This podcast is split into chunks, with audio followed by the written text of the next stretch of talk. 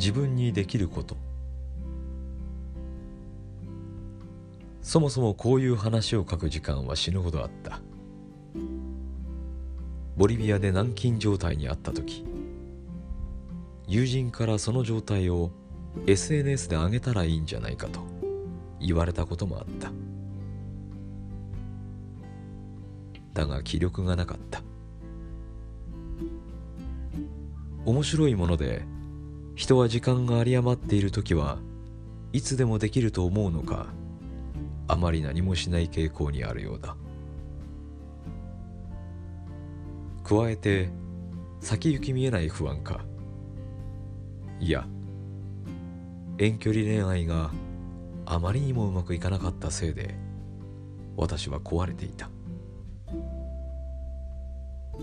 これも不思議なことで自分が本当に壊れている時は壊れているという自覚がない。今だからこそあの時は完全に壊れていた。と認識することができるのだ。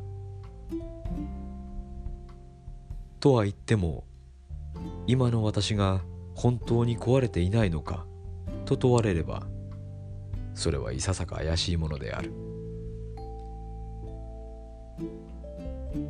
そんなわけで今更ながらこのような文章を書き綴っている。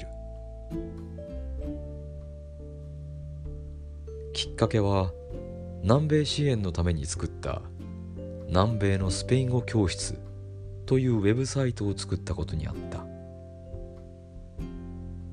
始めてみたはいいが今のところ私には集客能力がない。いくらインスタグラムやフェイスブックで拡散を狙ってもたかが知れている。さてどうしたものか。では何か記事を書いてみたらどうか。面白い記事でも書ければそこからホームページを見てもらえるだろうか。そんな思いでスペイン語教室とは何ら関係のない話を書き始めた。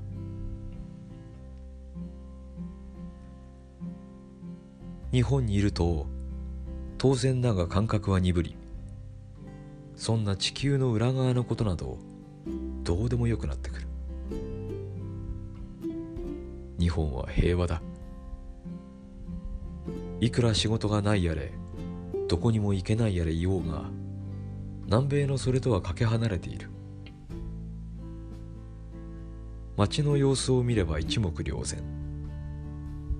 今や週末ともなれば街は人であふれかえっている。しかし私がいたボリビアはどうだ？未だ外出には制限がかかり友人たちは仕事に戻れない状態が続いている。何か助けられることはないか？何ができる？相変わらず瞑想中だが自分にしかできないことではなく自分にできることをしていきたいと思う。